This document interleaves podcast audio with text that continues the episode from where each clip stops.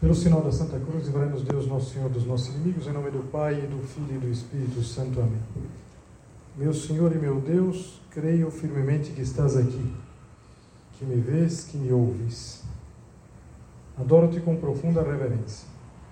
Peço-te perdão dos meus pecados e graça para fazer com fruto este tempo de oração.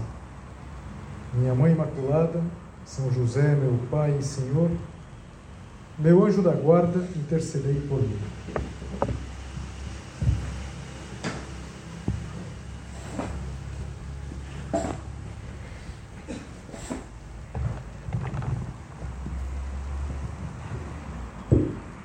A festa que nós vamos celebrar no próximo domingo, ela se chama Epifania.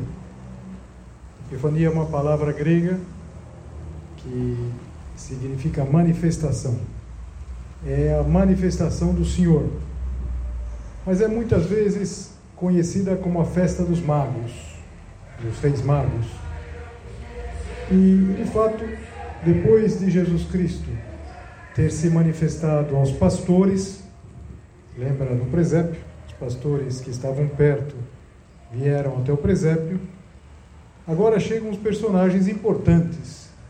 A tradição diz que eram reis, ainda que se você prestar atenção no texto do Evangelho da Missa, vai perceber que em nenhum momento se fala que eram reis. Se diz simplesmente que eram esses magos, homens importantes, que vinham mais ou menos do atual Irã, da Pérsia, para visitar o menino Jesus. E a primeira coisa, a primeira pergunta, é como eles ficaram sabendo. São Mateus, que é quem conta tudo isso, explica eh, que, chegando em Jerusalém, eles fizeram a seguinte pergunta: Onde está o rei dos judeus que acaba de nascer? Vimos a sua estrela no Oriente e viemos adorá-lo. Muitas vezes se pensa que esses homens eram estudiosos, astrônomos, que olhavam para o céu e que, como tantas vezes acontecia, procuravam ver algum sinal nos astros, nas estrelas, e um sinal do céu lhes chamou a atenção, a ponto de que eles empreendessem essa viagem, que na, na época era uma viagem difícil, vinham do Oriente, vinham da Pérsia até é, a terra dos judeus, até os judeus, para ver o rei que tinha nascido. Eles tinham visto uma estrela, mas de repente quando faziam aquela viagem, que era através do deserto, a estrela repentinamente desapareceu. Então o que fizeram? Fizeram o que todos nós teríamos feito: foram pedir ajuda, foram pedir conselho. E se era o rei dos judeus, nada mais razoável do que, do que na capital, do que em Jerusalém. Mas, eh, depois de ter dito que apareceram esses, esses homens, é, imediatamente diz assim: A esta notícia o rei Herodes ficou perturbado e toda Jerusalém com ele. Veja, Jerusalém é, era uma metrópole. Sem dúvida, estavam acostumados a que viesse gente de toda parte, sobretudo nas festas, nas festas mais importantes, na Páscoa. Mas aqueles personagens, aqueles homens que vinham, se via logo que vinham lá do Oriente, chamaram a atenção e, sobretudo, aquela pergunta, aquela pergunta para eles absolutamente despretensiosa, quase ingênua, mas que para um sanguinário como era o Herodes, era uma coisa que ninguém entendia. Como eles tinham coragem de fazer essa pergunta? Como é que Herodes iria se comportar com um concorrente? E, de fato, a gente já vai ver logo. Ele vai ter o objetivo de acabar com esse possível rei dos judeus. E então o Herodes convocou os príncipes dos sacerdotes, os escribas, e indagou deles onde havia de nascer o Cristo. Estudando a Bíblia, eles chegaram à resposta, a resposta que já se tinha das profecias: Belém. O Messias, o Cristo, nasceria em Belém. Herodes então chamou secretamente os magos e perguntou-lhes sobre a época exata em que o astro lhes tinha aparecido. Essa viagem deve ter demorado bastante, um mês mais ou menos. E esses homens apareciam, depois de terem passado por aquela circunstância, que a estrela que os guiava desapareceu. E quando eles chegaram, perguntaram para Herodes. O Herodes se informa, passa a informação para eles, mas com um particular, diz assim: enviando-os a Belém, disse: Ide informai-vos bem a respeito do menino. Quando o tiverdes encontrado, comunicai-me, para que eu também vá adorá-lo. Ele não queria adorar o menino? Claro que não. Ele queria acabar com aquele concorrente, aquele que se chamava Rei dos Judeus. E às vezes é, a gente se pergunta, quando lê esta frase aqui, por que, que o Herodes aparentemente foi tão imprudente? Se ele queria pegar mesmo, não seria melhor que ele fosse junto com os magos até Belém e que já matasse logo o menino? Veja, o, o rei Herodes era um tirano. E como todo tirano, tinha uma grande preocupação com a sua imagem. Teria um grande medo de fazer o ridículo. E se aqueles homens fossem uns doidos? Uns doidos. De repente, ele faria o ridículo para toda a gente. E além do mais, se eles tinham que voltar, voltariam seguramente por Jerusalém, passariam informação e ele de fato iria lá e completaria o serviço, mataria aquele concorrente. Tudo isso absolutamente sem que os magos percebessem, entendessem. Não podiam saber quem era esse, esse Herodes. Tendo eles ouvido as palavras do rei, do rei Herodes, partiram. E eis que a estrela que tinham visto no oriente os foi precedendo até chegar sobre o lugar onde estava o menino, e ali parou. Nós estamos acostumados nos nossos presépios que às vezes se coloca uma estrela uma estrela para indicar a posição. A aparição daquela estrela os encheu de profunda alegria. Entrando na casa, acharam um menino, com Maria, sua mãe. Prostrando-se diante dele, o adoraram. Depois, abrindo seus tesouros, ofereceram-lhe como presentes ouro, incenso e mirra. Aqui há uma série de coisas a gente prestar atenção. Primeiro, que diz assim: entrando na casa. Nós estamos acostumados a colocar os magos no presépio. Os magos não chegaram no presépio. Eles chegaram numa casa. Por quê? Porque você lembra que o presépio se deveu à situação que Belém estava lotada de gente por causa daquele recenseamento. Quando tudo isso diminuiu um pouco, as pessoas foram voltando para os seus lugares, evidentemente haveria lugar. E entraram numa casa, terão alugado uma casa, e de fato o, o, os magos chegaram nessa casa e ofereceram esses três presentes: ouro, exatamente porque é rei, incenso, como Deus, incenso que se queima, que sobe para Deus, e a mirra, como homem ouro, incenso e mirra. E aqui uma outra coisa interessante, porque nós estamos acostumados a pensar em três magos. Da mesma maneira que eu dizia para vocês agora há pouco, que em nenhum momento do texto, eu li todo o texto com vocês, em nenhum momento se diz que eram reis, também não se diz que eram três. A tradição associa aos três pelos três presentes. Poderiam ser mais? Poderiam menos, acho difícil. Mas de todos os modos, esses homens, esses eh, reis magos, eles vieram, fizeram aquela visita e depois, avisados em sonhos, eles não voltaram por Jerusalém. Eles fizeram outro caminho e é isso que vai dar origem àquela fúria do rei Herodes quando ele vai perceber que tinha sido enganado. Então o que, que ele faz? ele manda matar todas as crianças das imediações de Belém, de dois anos para baixo, exatamente para se assegurar que aquele, aquele menino, aquele rei que tinha nascido, ia perder a vida. Não vai ser bem sucedido, por quê? Porque também é, em sonhos São José vai receber uma missão difícil, hein? Pegar Nossa Senhora, pegar o menino Jesus e fugir para o Egito. Vão para o Egito. Mas a festa que nós vamos viver agora nesse próximo domingo, que é muito importante, é muito grande, dentro das festas do ano, é uma festa é, tão importante como a festa do Natal. Tem uma quase igual importância. É, no Oriente se celebra muito a festa do, dos magos. E São José Maria, que tem uma homilia específica para essa festa, dizia assim: Como os reis magos, descobriremos uma estrela, que é luz e rumo no céu da nossa alma.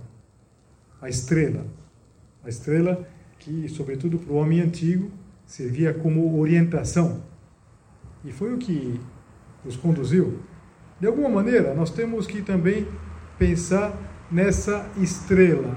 Nós precisamos pensar nesses pontos de orientação para chegar até Jesus Cristo. Vimos a sua estrela no Oriente e viemos adorá-lo. Foi o que aconteceu conosco. Nós também percebemos que pouco a pouco se acendia na alma um novo esplendor, o desejo de sermos plenamente cristãos, se assim me posso exprimir, a ânsia de tomarmos Deus a sério. Eu destaquei este parágrafo de São José Maria, porque eu acho que a festa da Epifania pode nos levar a essa conclusão, a esse excelente propósito para o ano que está começando. Levar Deus a sério. Pode parecer um, propósito até um pouco, um pouco estranho. Bom, mas quem não levaria Deus a sério? Quem em sã consciência pode não levar Deus a sério? Será que é uma pessoa que não acredita em Deus? Eu acho que nós corremos esse risco. Nós podemos incorrer no erro de levar Deus mais ou menos a sério, de saber mais ou menos onde é o caminho, mas não empreender o caminho. A gente se contentar com simplesmente ter boas, bons sentimentos, não é que se suscita agora nas festas, festa de Natal, na, na, festa da virada do ano, bom sentimento, um desejo de prosperidade, de paz, de saúde, é o que nós desejamos uns aos outros. Agora, não é suficiente.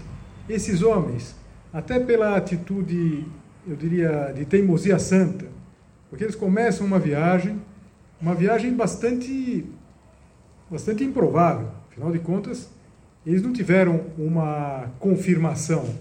Eles só viram aquele sinal e aquela estrela que brilhou no firmamento é, fez com que eles tomassem uma decisão. Uma decisão em que havia alguma evidência, mas havia muito de, de, de decisão pessoal, de, de, desejo, de usar bem a liberdade, e começaram a seguir. De repente, quando a estrela desaparece, São José Maria, nessa mesma homilia que eu li esse trecho, dizia que às vezes a gente para de ver claro pela poeira que levanta. Dizia, às vezes até a poeira que a gente ergue com os nossos passos. Mas a estrela brilha. A estrela é sempre um ponto de referência que não desaparece. Pode desaparecer a nossa visão, mas não desaparece em si mesmo. Então, levar Deus a sério. Depois, por conta própria, cada um de nós poderia se perguntar: o que significa, pode significar para mim, agora nesse ano que começa, agora nessa próxima festa da Epifania, o propósito de levar Deus a sério. Há um filme que tem um nome eh, bastante, bastante provocador, chama O Quarto Sábio. Na verdade, é baseado num romance e a história de um homem, de um sábio, eh, que seria filho de um rei, ele se chamava Artaban. Tudo isso agora que eu estou falando já sai do Evangelho, é ficção. É ficção de um livro e depois de um filme de bastantes anos atrás, mas muito interessante. Esse Artaban era filho de um rei da antiga Pérsia e estudando os astros, ele descobre as profecias sobre Jesus, o rei dos reis. E ele resolve se unir aos três compatriotas, que nós conhecemos, os três reis magos, e que tinham saído movidos por uma aparição, por uma estrela.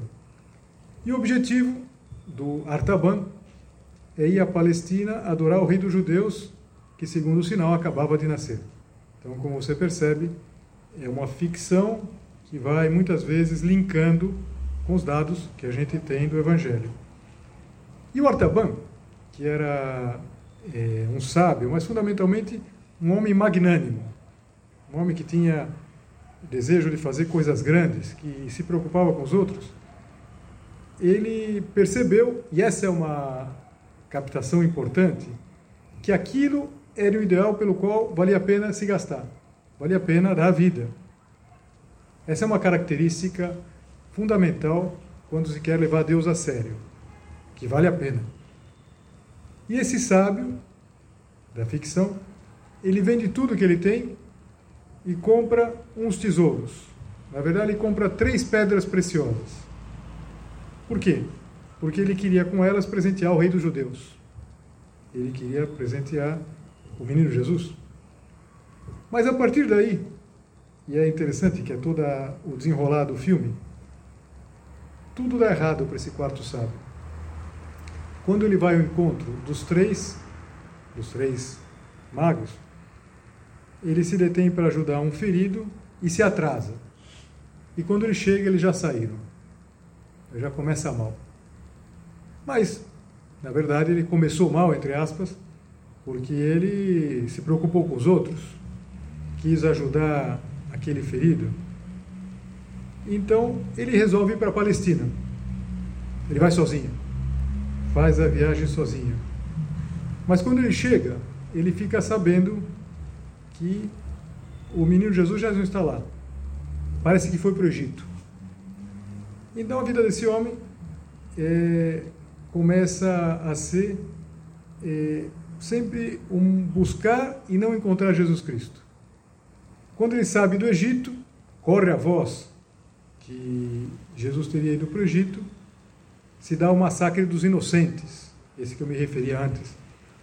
Então, ele gasta parte do tesouro que ele tem, das pedras lá, para salvar um menino.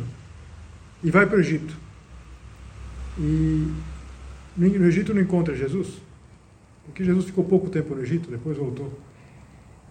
E sempre que ele está a ponto de encontrar Jesus Cristo, alguma coisa fazia com que ele o perdesse. E, e ele tem um servo, uma espécie de acompanhante dele, ele era um homem muito importante, e chamava Artaban. E o servo dele chamava Orantes.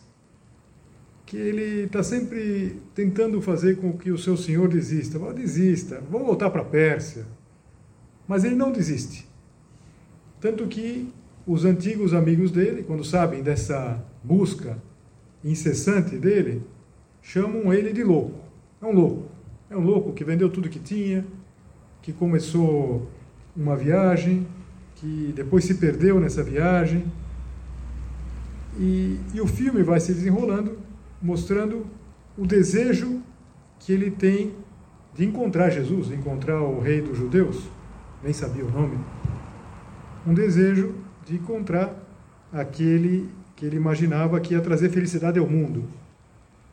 E ele queria se colocar ao seu serviço.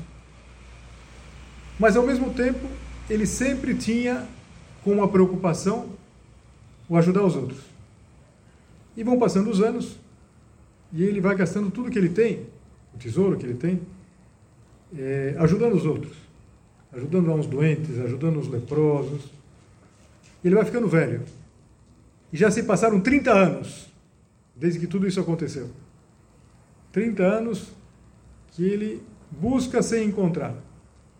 De fato, você sabe que Jesus Cristo passou 30 anos, dos 33, que viveu uma vida absolutamente comum.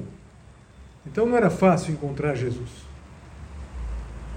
Até que ele ouve falar de Jesus. É, não tem dúvida, é ele. Só que ele também não encontra. E chega tarde. Ele encontra Jesus Cristo na Sexta-feira Santa. Na hora que ele está é, sendo levado para a cruz. Ou seja, ele foi falhando sistematicamente. E, e ele foi envelhecendo também todo esse tempo. E ele está morrendo no domingo de Páscoa, no domingo da ressurreição.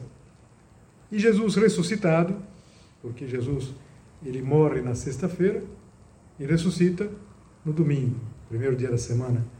Ele aparece. E aquele sábio, o Artaban, o quarto sábio, esse é o nome do tanto do livro como do filme. Ele fica feliz, mas ao mesmo tempo ele se lamenta. Por quê? Porque agora já não tinha mais nada para dar. E diz assim: Senhor, eu já não tenho mais nada para lhe dar. Lembra que ele tinha aquelas pedras preciosas, todo aquele tesouro? Então Jesus Cristo fala com ele com umas palavras que agora sim, novamente, se apoiam no Evangelho. Umas palavras que Jesus Cristo pronunciou no Evangelho. Quando eu tive fome, tu me deste de comer. Quando tive sede, tu me deste de beber.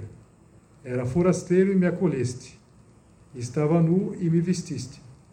Adoeci e me visitaste. Estava na prisão e foste ver-me. E, e ele pergunta, também como aparece descrito no Evangelho: Senhor, quando te vi com fome, te dei de comer? Ou com sede, te dei de beber? Quando te vi forasteiro e te acolhi, ou nu e te vesti? Quando te vi enfermo na prisão e fui visitar-te? Ele não lembrava. Afinal de contas, a vida dele tinha sido procurar sem sucesso Jesus. E agora Jesus diz que ao longo de todos aqueles anos tinham se encontrado. E Jesus respondeu, novamente com palavras do Evangelho: Em verdade te digo que sempre que o fizeste a um desses meus irmãos, mesmo dos mais pequeninos, a mim o fizeste. E, e o sábio morre feliz, dizendo lá para o Orantes, o criado dele, aquele criado que tinha acompanhado ele durante toda a vida, durante aqueles 33 anos: Orantes, eu o encontrei e ele aceitou o meu presente. Claro que nós estamos aqui diante de uma ficção. Um filme muito interessante. Vale a pena. É, e ninguém se preocupe de que eu tenha dado um spoiler aí, porque se vê com muito. É, se, se, se aproveita muito o filme, é muito rico. É, se chama precisamente O Quarto Sábio. Vamos levar Deus a sério. Mas levar Deus a sério significa, fundamentalmente, é, querer pensar mais nos outros do que em nós. Levar Deus a sério significa querer fazer da nossa vida uma coisa grande. Com que frequência a gente empequenece a própria vida? A gente quer desfrutar de alguma coisa que a gente pode ter, a gente tem uma meta muito de curto prazo, esse homem é um homem grande. Esse quarto sábio, que, insisto, é ficção, mas pode ser cada um de nós. A gente olha lá os três, é, as três figurinhas do presépio, as três figurinhas que eu já dizia para vocês que não chegaram no presépio, os três magos, e a gente pode pensar, eu sou um quarto, posso ser, com a minha vida, um quarto mago. Alguém que tem como meta procurar Jesus Cristo e mesmo que aparentemente eu não o encontre, é só aparente isso. Porque eu posso fazer na minha vida uma coisa grande, um encontro com Cristo. Não sei, nenhum de nós encontrou fisicamente com Jesus Cristo. Mas a gente pode encontrá-lo na palavra, a gente pode encontrar, sobretudo, na Eucaristia, e a gente pode encontrar também é, numa vida, nessa vida, nessa vida que nós queremos ter. Talvez o resumo de uma vida assim, de uma vida levada a sério, uma vida como essa do, do quarto sábio, seja o ponto número um do livro Caminho. Que a tua vida não seja uma vida estéril. Ser útil. Deixa rasto. Ilumina com o resplendor da tua fé e do teu amor. Apaga com a tua vida de apóstolo o rastro viscoso e sujo que deixaram os semeadores impuros do ódio, e incendeia todos os caminhos da terra com o fogo de Cristo que levas no coração. Uma vida que vale a pena, E que vale a pena não porque a gente experimentou isso ou aquilo, não porque as coisas deram certo, mas porque nós podemos ter a certeza que um dia nós vamos, com a graça de Deus, se nós somos fiéis, encontrá-lo e nosso Senhor vai poder dizer: valeu a pena para você também. Aquilo que ele dizia lá para o servo: Orantes, eu encontrei e ele aceitou o meu presente. Então, qual o grande presente que a gente pode dar? A nossa vida. Você viver pensando grande, pensando nos outros, eh, levando Deus a sério, olhando eh, com perspectiva. Essa festa era é sempre no começo do ano, a festa da Epifania. E, na verdade, toda a vida de Jesus Cristo é uma epifania, é uma manifestação. Em geral, se descrevem três grandes epifanias na vida de Jesus Cristo. Esta, esta quando ele se manifesta eh, para os povos distantes, os magos, porque vinham de longe, representam essa mensagem de Cristo que vai chegar a todos os povos. Depois existe uma outra manifestação, a manifestação do batismo do Senhor. Aquela manifestação quando Jesus Cristo vai até o Rio Jordão, onde o João batizava, o João Batista batizava, e Nosso Senhor recebe o batismo. Por sinal, nós vamos celebrar no dia seguinte a Epifania. Nós celebramos no domingo, na segunda-feira, é a festa do batismo do Senhor. Quando o Senhor se manifesta no mundo judeu. E depois existe também uma outra manifestação, que é aquela que se dá no primeiro milagre de Jesus Cristo, nas bodas de Caná. Quando Jesus Cristo se manifesta para os seus discípulos, creram nele pelo milagre que ele realizou. Então vamos pensar a vida de Jesus Cristo que se manifesta para nós, mas se manifesta, e isso é importante, não com sinais espetaculares. O Artaban teve a impressão que toda a vida dele era o quê? Era um fracasso. As coisas não davam certo. Na verdade, não davam certo de acordo com uma avaliação muito peculiar que ele tinha. O que, dá, o que é dar certo na vida? O que é a nossa vida está dando certo. É encontrar a Jesus Cristo, ele sem saber estava encontrando Jesus Cristo. Nós não vamos poder encontrar Jesus Cristo como puderam fazer os seus contemporâneos quando ele caminhava pelas, pelas estradas da Palestina, mas nós podemos sim encontrar na nossa vida, no nosso trabalho, nos demais, nas pessoas que são necessitadas. E para tudo isso é importante uma estrela. E São José Maria, naquela é, homilia que eu me referi, pode ser também uma boa forma de se preparar, de viver a festa da Epifania. É, leia essa homilia, está no livro É Cristo que Passa. Esse livro é uma coletânea de meditações que ele foi dando em várias festas é, do ano, na Epifania do Senhor, assim se chama a meditação. Ele diz eh, já no final, concluindo, a gente pode usar para concluir também a nossa meditação. Os três magos tiveram uma estrela. Nós temos Maria, Stella Maris, Stella Orientes, estrela do mar, estrela do Oriente. Nossa Senhora muitas vezes é invocada com esses títulos: Estrela do Mar, Estrela do Oriente. Por quê? Porque ela aponta na direção, como as estrelas para os antigos navegadores. Hoje dizemos-lhe: Santa Maria, estrela do mar, estrela da manhã, ajuda os teus filhos.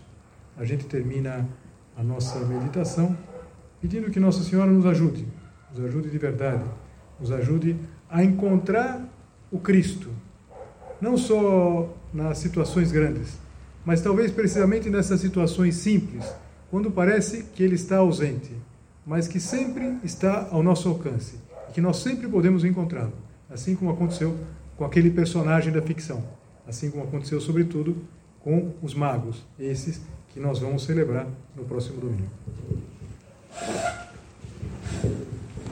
Dou-te graças, meu Deus, pelos bons propósitos, afetos e inspirações que me comunicaste nesta meditação Peço-te ajuda para os pôr em prática. Minha Mãe Imaculada, São José, meu Pai e Senhor, meu anjo da guarda, intercedei por mim.